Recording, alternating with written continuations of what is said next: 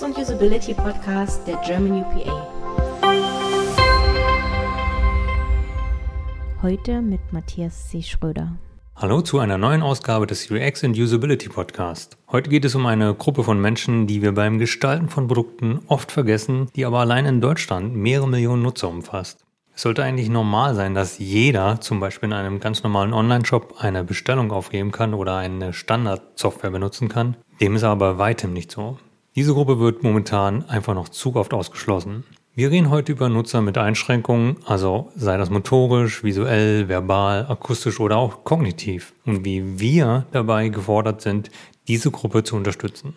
Wir konnten dafür eine echte Expertin auf dem Gebiet gewinnen, Annemarie Nebe. Sie ist Accessibility und Usability Expert bei der T-Systems MMS GmbH und zudem Leiterin des Arbeitskreises Barrierefreiheit der German UPA. Annemarie wird am Donnerstag, den 24. Januar 2019, ein Webinar zu dem Thema digitale Barrierefreiheit geben, zu dem ihr euch über germanupa.de anmelden könnt oder nach dem 24.01. dort die Aufzeichnung ansehen könnt. Aber jetzt einmal, Annemarie, wer sollte denn am Donnerstag einschalten? Warum geht es in deinem Webinar? Ja, in meinem Webinar geht es darum, dass man vielleicht auch so ein paar Vorteile zum Thema Barrierefreiheit abbaut ähm, wir haben uns mal den Softwareentwicklungsprozess angeschaut und wo an welchen Stellen Barrierefreiheit hier eigentlich eine Rolle spielt. Und genau darum soll es gehen. Das heißt, im Softwareentwicklungsprozess mal verschiedenste Stadien und Rollen anzuschauen und zu sagen, wer hat denn wo eine Möglichkeit zur Barrierefreiheit, also zur, zur Zugänglichkeit beziehungsweise für den Zugang für beeinträchtigte Menschen hier eine Chance beizutragen. Genau ist, das ist das Thema. Ähm, das Vorurteil von Barrierefreiheit ist ja häufig, dass viele denken, es ist unwahrscheinlich technisch kompliziert herzustellen oder es ist besonders teuer oder man hat hier eine sehr starke oder sehr hohe Verpflichtung auf, auf der Gesetzesseite und genau mit diesen Dingen und eben auch Vorurteilen, die hier bestehen, möchten wir so ein bisschen aufräumen. Und natürlich auch hier den Rollen so ein bisschen mit Hilfe von kleinen, schnellen Tipps die Möglichkeit zu geben, das in den Arbeitsalltag zu integrieren. Verstehe. Und, und wer sind die Rollen? Die Rollen sind äh, angefangen natürlich vom Projektmanager. Das heißt, die Projektinitialisierung spielt hier eine sehr, sehr hohe Herausforderung immer wieder für, für, für diese Rolle, zu sagen, Beispielsweise, welche gesetzliche Verpflichtungen habe ich denn wirklich in diesem Projekt? Das ist meinetwegen ein internes Projekt, wo ich Arbeitgeber bediene oder es ist ein externes Projekt für den Kunden oder es ist ein internationales Projekt. Und natürlich sind hier die gesetzlichen Herausforderungen sehr unterschiedlich. Wir schauen uns natürlich auch die konzeptionellen Rollen an, also klassischer Designer und UXler. Das heißt, welche Herausforderungen haben die und welche Tipps können wir denen geben? Dann natürlich da, wo viele, viele Tipps auch im Internet schon existieren, die Rolle des Entwicklers. Und zum Schluss aber auch eine Rolle, die sehr, sehr häufig vergessen wird, nämlich diejenigen, die eigentlich die Inhalte ins Web bringen, die Redakteure und auch Autoren von Inhalten. Jetzt hast du schon mehrfach angesprochen, die gesetzlichen Verpflichtungen. Kannst du schon mal so ein bisschen verraten, wie sehen denn die gesetzlichen Verpflichtungen überhaupt aus? Das ist ein ganz, ganz interessantes Feld, weil hier ändert sich im Moment gerade ganz viel. In Deutschland wurde Ende des Jahres das Gesetz hier geändert, das Behindertengleichstellungsgesetz, so nennt sich das. Und wir erwarten jetzt Anfang des Jahres eine neue Verordnung. Viele kennen die vielleicht unter dem Begriff Barrierefreie Informationstechnik Verordnung, kurz BITV.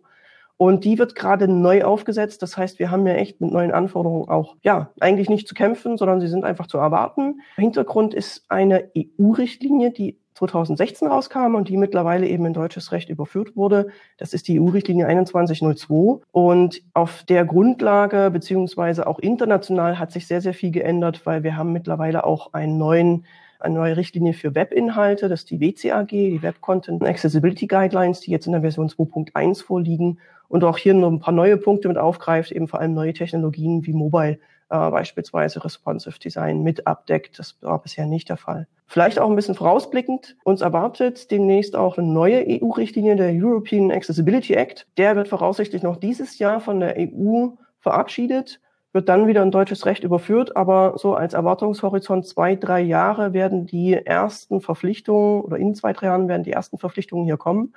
Und diesmal sind nicht nur öffentliche Dienste und Stellen im Fokus, also bis jetzt betrifft das Ganze ja eigentlich nur Bundesstellen, sondern hier erstmalig auch private Unternehmen. Und das betrifft dann natürlich zum Beispiel den E-Commerce. Und das ist eine Ausweitung von, von der Gesetzeslage die ist doch enorm. Das heißt, das Thema wird sehr, sehr wichtig. Wir kämpfen auch zum Beispiel als Arbeitskreis Barrierefreiheit darum, dass dieses Thema immer mehr in den Mainstream kommt. Und ja, geben uns die Gesetze hier natürlich auch so ein bisschen einen Hebel in die Hand und mehr Argumente. Aber wir dürfen nicht vergessen, dass es zum Schluss vor allem um die Zugänglichkeit für Menschen geht. Also aktuell, wer muss, wer kann und wer sollte? Bis zum letzten Jahr waren das ausschließlich Bundesbehörden, die mhm. tatsächlich gesetzlich verpflichtet waren. Ähm, jetzt hat sich das Gesetz ein bisschen verändert. Jetzt sind es die sogenannten öffentlichen Stellen. Das sind also, ja, angefangen von Krankenkassen, Rententrägern, ähm, über natürlich die, die Ämter, die wir kennen, oder auch das Arbeitsamt beispielsweise. Aber das geht bis wirklich runter zur kommunalen Ebene. Also letztlich jede Seite eines Kindergartens, wenn man es jetzt ganz streng nimmt, wäre dazu verpflichtet, jetzt barrierefreie Inhalte anzubieten. Aber auch sämtliche Verwaltungsvorgänge sollten jetzt, die ja immer mehr digitalisiert werden, wie ein Kindergeldantrag beispielsweise, sollten jetzt barrierefrei vorliegen. Und eben ausblickend betrifft das Ganze auch Unternehmen in privater Hand, vorrangig natürlich sogenannt Interesse, also alles, was mit Telekommunikation zu tun hat, Energieversorgung, generell alle Versorgungsdienstleistungen am Bürger, bis hin wirklich zum öffentlichen beziehungsweise auch freien Handel. Und du hast gesagt, das würde sich jetzt viel ändern. Also wenn wir in einem Jahr jetzt nochmal drüber reden, wer kann, also wer muss, wer kann und wer sollte in einem Jahr? Das, du hast gesagt, E-Commerce kommt dazu? Genau, der E-Commerce voraussichtlich in drei Jahren okay. dann wirklich verpflichtend. Mhm. In diesem Jahr schon am 23.09. wird das Ganze verpflichtet für die öffentlichen Stellen. Wie gesagt, bis hinunter zur kommunalen Ebene. Dort vor allem die Webseiten, die jetzt neu entstehen, also die seit dem letzten Jahr September neu entwickelt werden. Ab 2020 dann für alle Webseiten, die auch schon bestehen und bis 2021 auch für mobile Anwendungen. Das heißt, auch nicht nur der Geltungsbereich wird erweitert, sondern auch der Wirkungsbereich von Barrierefreiheit wird deutlich ausgeweitet durch die Gesetzgebung. Was heißt das überhaupt? Ich mache meine Webseite, meine Applikation barrierefrei. Barrierefrei heißt letztlich zugänglich tatsächlich für alle Nutzer. Wir reden hier sehr, sehr häufig mit der Begrifflichkeit äh, behinderte Nutzer. Ich mag das nicht so. Ich sage lieber Menschen mit Beeinträchtigung weil das eine deutlich höhere Nutzergruppe auch tatsächlich auf eine höhere Nutzergruppe abzielt. Denn beeinträchtigte Nutzer oder Menschen mit Behinderung versteht man häufig so starke Beeinträchtigungen wie Blindheit oder starke Schwerhörigkeit oder jemanden, der im Rollstuhl sitzt. Tatsächlich sehen Beeinträchtigungen im Alltag ganz anders aus. Jemand, der einfach temporär beispielsweise durch eine Erkrankung äh, die Maus nicht mehr bedienen kann an seinem, an seinem Arbeitsplatz oder der temporär, weil er gerade die Brille verlegt hat, nicht so gut sehen, sehen kann. Oder auch jemand, der situativ gerade meinetwegen ein Baby auf dem Arm hat und der gerade eben nicht beide Hände benutzen kann und trotzdem vielleicht mittels Sprachsteuerung digitale Anwendungen bedienen möchte. Also Beeinträchtigung, Zugänglichkeit, das sind so zwei Begriffe, die in den, in den Themenbereich sehr, sehr gut reinpassen. Und all die Nutzer hole ich ab, wie gesagt, in allen Situationen in, in allen temporären Beeinträchtigungen und natürlich auch in allen Beeinträchtigungen, die immer vorliegen. Und was muss ich tun, damit meine Webseite und oder Applikation barrierefrei wird? Genau das behandelt dann das Webinar, nämlich eigentlich gar nicht so viel. Wir haben hier jeweils fünf Quick-Tipps bereitgestellt für die einzelnen Rollen in dem Softwareentwicklungsprozess. Und wenn man diese fünf Quick-Tipps in den einzelnen Rollen tatsächlich durchzieht, dann hat man seine Anwendung deutlich besser zugänglich als die meisten, die jetzt im Moment auf dem Markt sind. Und wie läuft so ein Projekt normalerweise ab? Also kann ich das selber machen oder brauche ich da äh, Expertise von außen? Jetzt ist die große Frage, was ist es für ein Projekt? Also wir in, in der Telekom und hier auch in unserer Abteilung, dem User Center Test, wir arbeiten natürlich sehr, sehr häufig mit Unternehmensprozessen.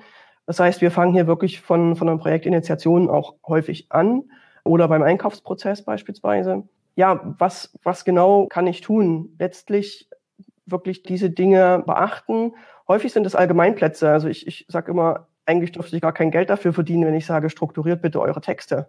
Das ist etwas, was man eigentlich in der fünften, sechsten Klasse im Deutschunterricht lernt, dass es eine Überschrift gibt und einen Absatz.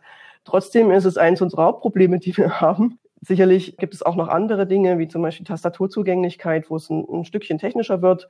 Aber Barrierefreiheit herzustellen ist tatsächlich wesentlich einfacher, als man denkt. Du hast jetzt schon gesagt, es gibt äh, diese Vorurteile, dass es besonders teuer wird. Oder es gibt auch das Vorurteil, dass wenn ich meine Website oder Applikation barrierefrei mache, dass es dann nicht besonders gut mehr aussieht danach. Sind das nur Vorurteile oder ist da irgendwas dran? Das sind tatsächlich Vorurteile. Wir haben festgestellt, dass es natürlich so ist, wenn ich Barrierefreiheit nicht initial in den Anforderungskatalog mit aufnehme, dass ich dann beim Abnahmetest vielleicht Fehler feststelle, die dann sehr, sehr teuer in der Bearbeitung werden. Das wäre aber bei jeder anderen Qualitätsanforderung genauso.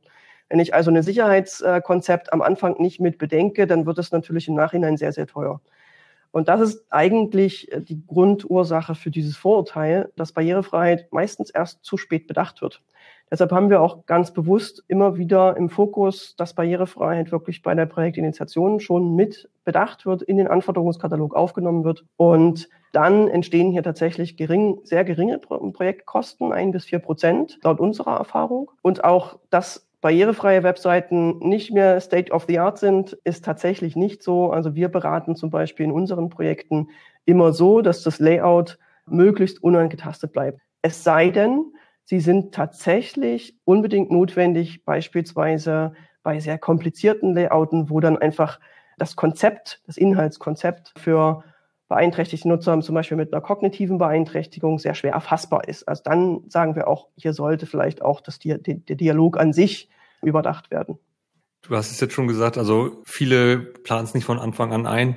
Was sind denn noch so andere Pitfalls? Was wird denn sonst noch typischerweise falsch gemacht in einem Projekt, wenn man selber sagt, man will es schon barrierefrei machen? Ja, wenn man, wenn man selber sagt, ich möchte bestimmte Dinge jetzt schon beachten, dann, wie gesagt, sind das häufig Allgemeinplätze. Wir haben die Erfahrung gemacht, dass Hauptprobleme liegen eigentlich in der Tastatursteuerung. Das heißt, hier werden häufig Oberflächenelemente nachgebaut und sozusagen vom Standard entlehnt, also nicht mehr die Standardelemente der Technologie benutzt, sondern sozusagen ein neues Element gebaut. Dabei wird dann, äh, das wäre jetzt in der Rolle des Entwicklers, häufig nicht bedacht, dass in diesen Standardelementen deutlich mehr Funktionen schon enthalten sind, als man auf den ersten Blick sieht. Denn beispielsweise in der Webtechnologie HTML, die Standardelemente sind fast alle zu 100 Prozent barrierefrei zugänglich, auch über die Tastatur. Baue ich jetzt ein neues äh, Oberflächenelement und bin ein Mausnutzer von, von mir aus, ne, ähm, dann habe ich natürlich meine, aus meiner persönlichen Erfahrung, die Anforderung nicht, dass das per Tastatur bedienbar sein muss und vergesse das in meiner Implementierung. Das ist eins der, der Hauptprobleme, die wir haben. Oder wenn wir uns mal die Rolle des Designers anschauen, da haben wir ein Hauptproblem, dass die häufig zu kämpfen haben, dass wir ein Corporate Design haben von der Firma, wo Kontraste einfach nicht so angelegt sind, dass sie barrierefrei sind. Wie kann ich jetzt beispielsweise mit dem Kunden kommunizieren und ihm sagen, wir müssen deine Corporate-Farben, zumindest für einen, für einen digitalen Auftritt, anpassen, damit sie von unseren Nutzern auch in digitalen Prozessen erlebbar werden, wahrnehmbar werden und sie alle Inhalte überhaupt sehen können. Und das sind, es ist so eine große Schwierigkeit. Aber auch hier gibt es so Kniffs und, und Trick, wo wir sagen können, wir erhalten den Farbton und gehen vielleicht nur in der Sättigung etwas nach, nach unten. Und schon haben wir sozusagen hier die Möglichkeit, die, die Farbe auch wahrnehmbar zu gestalten. Also da kann jeder was tun mit so ganz vielen kleinen Sachen. Und wir versuchen hier in diesen Quick-Tipps das genau aufzugreifen. Man sagt ja, idealerweise testet man mit den eigentlichen Nutzern, also in dem Fall mit Nutzern mit Einschränkungen, oder gibt es da irgendwelche Workarounds?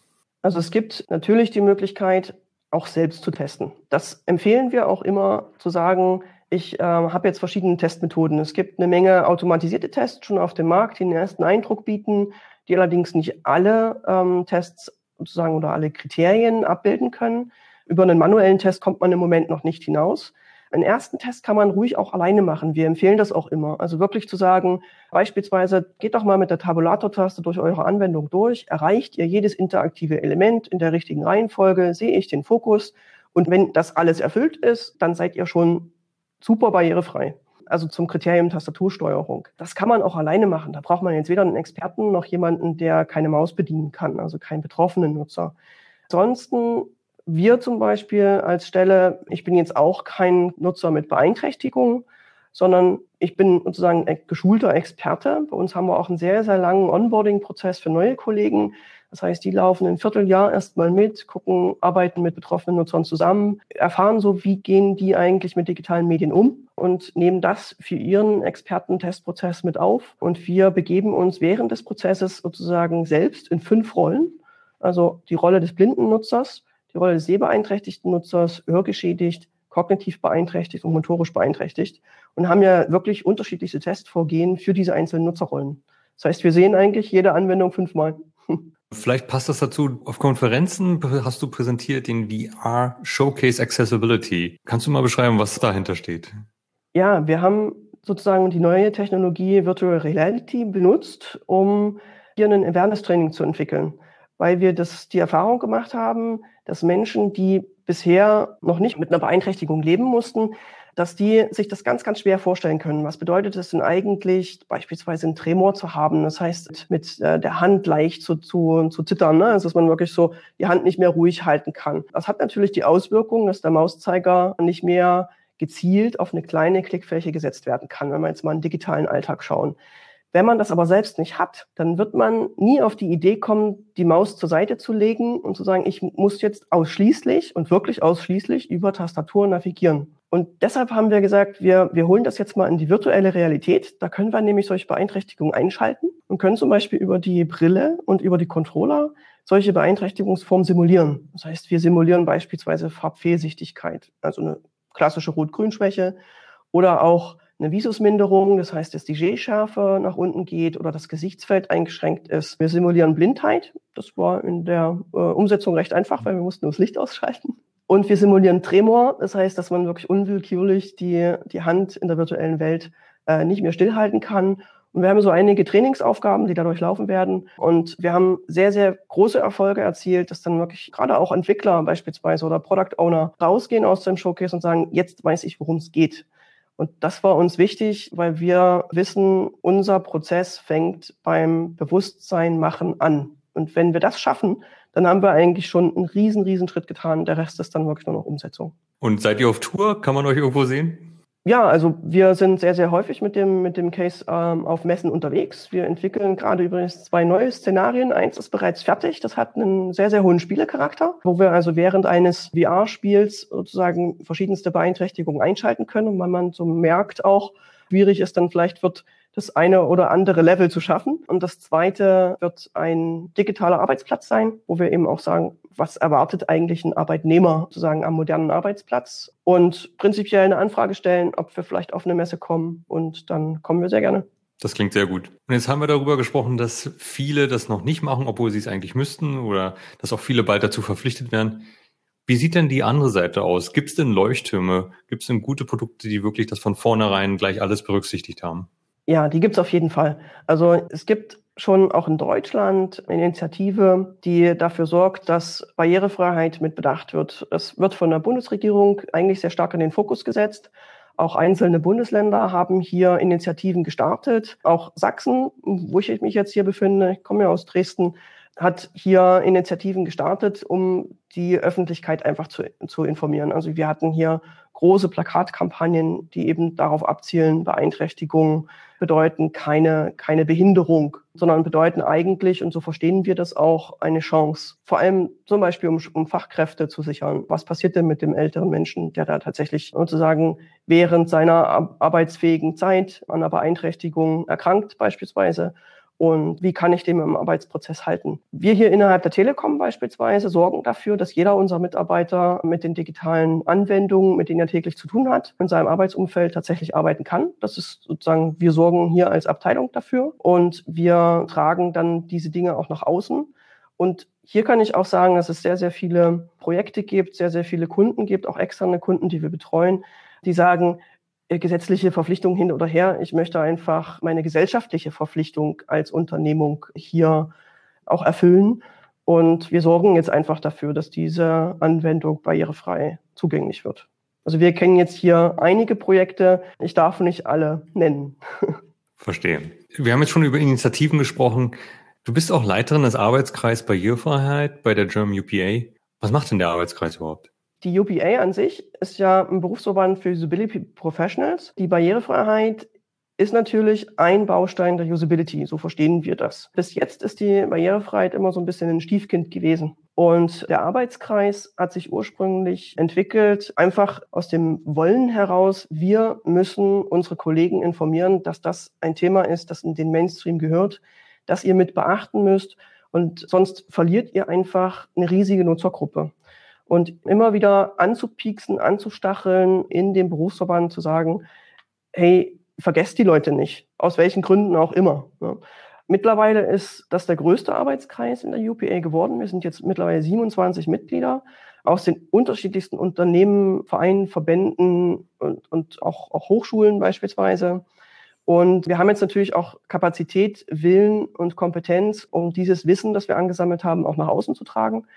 Was wir auch tun, wir haben verschiedene Arbeitsgruppen, in denen wir bestimmte Leuchtturmprojekte nach vorne treiben und sagen, wir wollen Informationen zur Verfügung stellen. Im letzten Jahr zum Beispiel haben wir zum Global Accessibility Awareness Day eine Aktion gestartet und haben auf der Webseite frontally.org hier eine Artikelserie veröffentlicht und über ganz viele aktuelle Themen berichtet. Gibt es noch andere Sachen, wo der Arbeitskreis weiterhelfen kann? Auf jeden Fall. Also wir haben eine Broschüre, die man abrufen kann bei der UPA, worüber die wichtigsten Themen zum großen Cluster Barrierefreiheit berichtet wird. Wir haben eine Webseite, auf der das Ganze abgerufen wird. Die kann man direkt über die große German UPA-Seite aufrufen. Dort Arbeitskreise, dort findet man uns und auch unsere Materialien.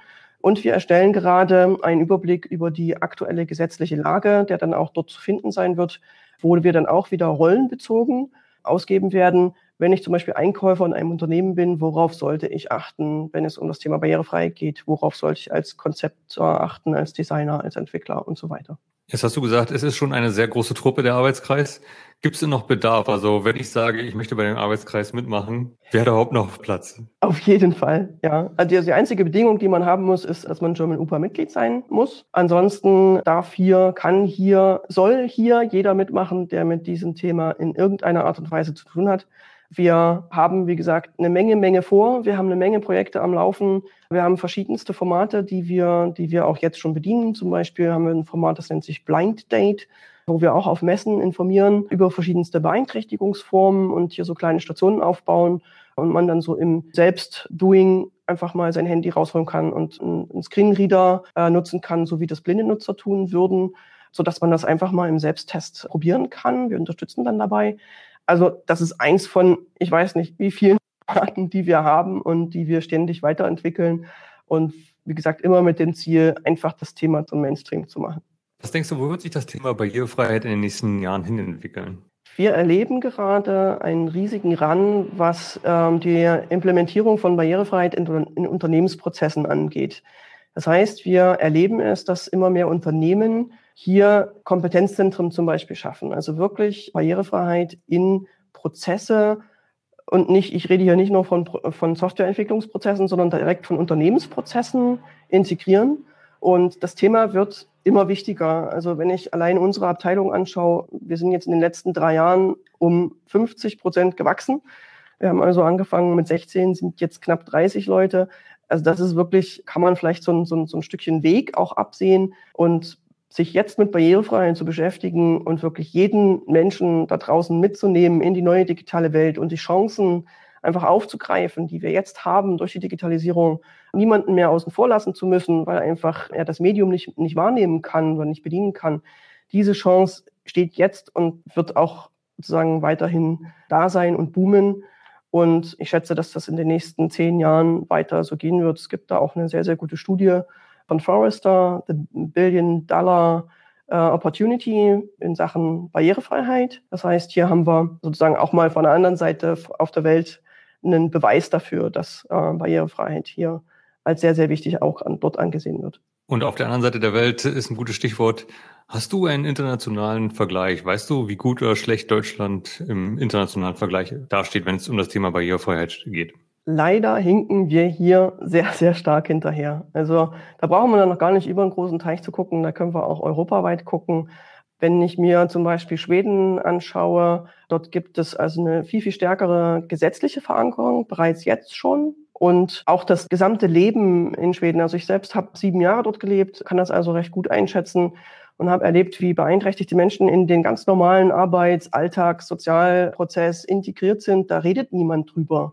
Es wird einfach gemacht. Also da spielt es gar keine Rolle, ob, ob, du blind bist, ob du schlecht gehen kannst, ob du schlecht sehen oder hören kannst. Du bist genauso ein vollwertiges Mitglied der Gesellschaft, voll integriert. Und wie gesagt, da würde niemand auf die Idee kommen, darüber auch nachzudenken. In Deutschland haben wir eine ganz andere Tradition auch und wir müssen so ein bisschen kämpfen, aus diesem traditionellen Denken herauszukommen. Wir hinken nicht nur in der Barrierefreiheit hinterher, sondern generell in der Digitalisierung ziemlich hinterher.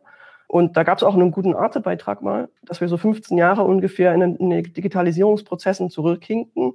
Und das ist natürlich etwas, wo wir sagen, na, barrierefrei und digital gehört heutzutage zusammen. Das heißt, auch die Zugänglichkeit für beeinträchtigte Nutzer ist durch fehlende Digitalisierungsprozesse beeinträchtigt, sodass viele gar nicht die Möglichkeit haben, bestimmte Aufgaben zu erfüllen. Und leider muss ich hier wirklich konstatieren, Deutschland hat Nachholbedarf. Traurig. Aber ihr seid ja dabei, das zu ändern. Insofern kann dieses Webinar ja auch der Ansporn dazu sein, dass wir jetzt sagen, für uns ist das wichtig, wirklich alle Nutzer zu berücksichtigen. Und du hast gesagt, du arbeitest mit der T-System Multimedia Solutions GmbH. Was ist das? Ist das eine Agentur oder was muss ich mir unter T-Systems MMS vorstellen? Prinzipiell sind wir ein IT-Dienstleister, der also wirklich die Digitalisierung von Unternehmen vorantreibt. Wir sind der IT-Dienstleister der Telekom, so kann man das eigentlich sehen. Wir sind sozusagen die Tochter von der T-Systems und die T-Systems ist wieder eine Tochter von der Telekom. Ja, ursprünglich entstanden sind wir als Testzentrum konzernintern für Barrierefreiheit. Mittlerweile sind wir so viele Experten hier, dass wir nicht nur mehr Telekom intern arbeiten, sondern eben auch, auch extern Angegliedert sind wir hier im Test Integration Center. Unsere Abteilung heißt User Center Test. Und wir sind nicht nur Experten für Barrierefreiheit, sondern eben auch für Usability, weil wir die beiden Themen als unabdinglich zusammengehörig verstehen. Und wie groß oder klein seid ihr?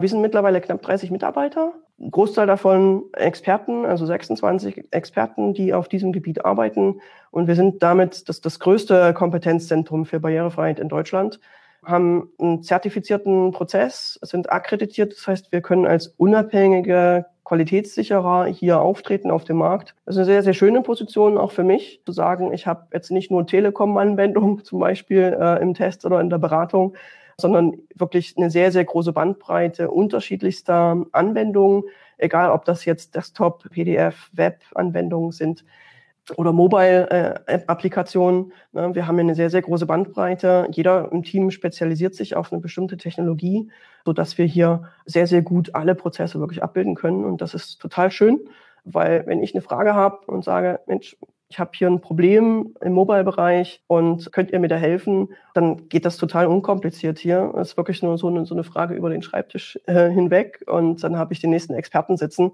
und muss mich durch das Thema nicht alleine kämpfen, äh, was ich vorher gemacht habe. Und jetzt bin ich, bin ich sozusagen angekommen hier und finde das total schön, so viel Expertenwissen auf einem Haufen zu haben. Was hast du denn vorher gemacht? Ich war selbstständiger Designer, habe das knapp 20 Jahre lang gemacht, hatte eine eigene Agentur und, und habe mich aber immer mehr in Richtung auch Barrierefreiheit, Zugänglichkeit entwickelt, wie man das so sagen äh, darf. Habe auch seit 2000 als Dozent gearbeitet in unterschiedlichsten Bereichen und immer wieder auch das Thema versucht anzustacheln und mitzunehmen und auch den jungen Menschen in Deutschland vor allem zu vermitteln, weil im Moment gibt es noch kein Berufsbild, Accessibility Professional oder eben Barrierefreiheitsexperte oder so.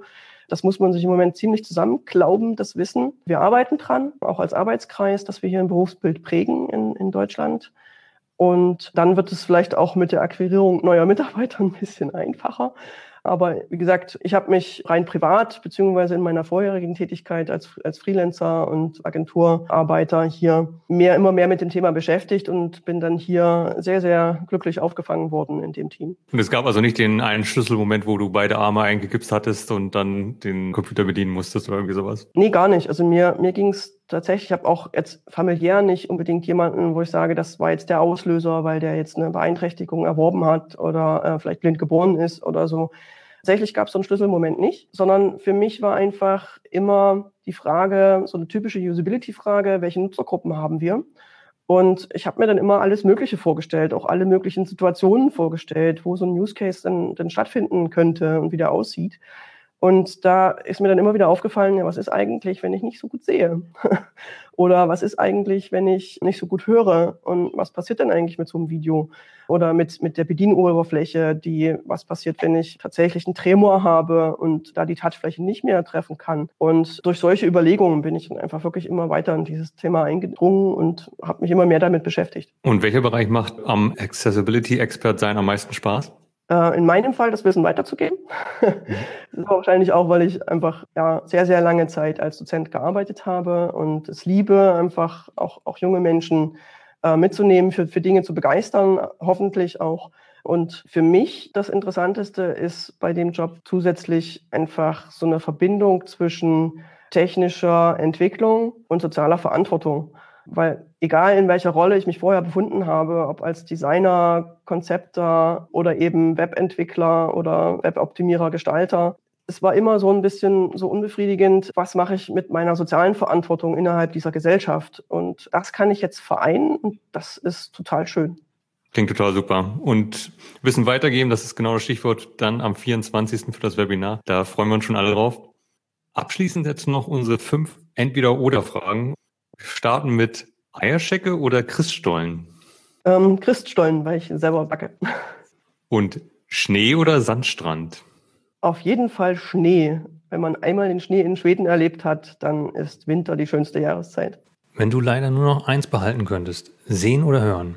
Ich würde mich auf jeden Fall fürs Sehen entscheiden.